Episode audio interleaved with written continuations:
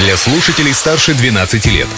Колесо истории на «Спутник FM. Всем большой солнечный привет! Сегодня 25 января. Что вы знаете об этой дате? Подозреваю то, что это Татьянин день и день студента. Еще несколько фактов о сегодняшнем дне расскажу и я, Юлия Санбердина.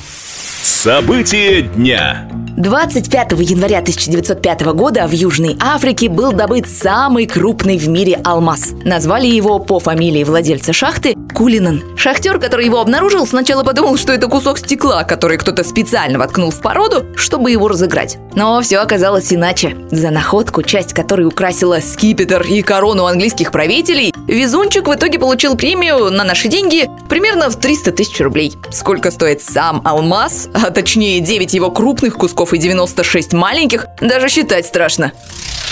В 1975 году в этот день на европейском чемпионате дебютировал наш уфимский конькобежец Виктор Варламов. Старт 26-летнего спортсмена оказался удачным, медаль он заработал золотую. Почему мы вспомнили этот факт? А потому что в марте того же 1975 года Виктор Варламов установил новый рекорд СССР по скоростному бегу на коньках в многоборье и на дистанции 10 тысяч метров.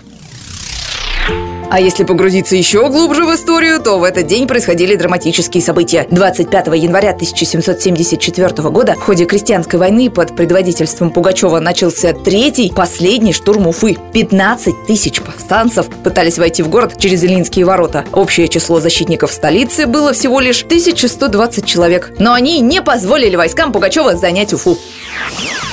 Вот такой он исторический след этой даты. О том, что вписано в аналы под цифрой 26, января, естественно, расскажу завтра в то же время. Пока-пока. Колесо истории на «Спутник FM.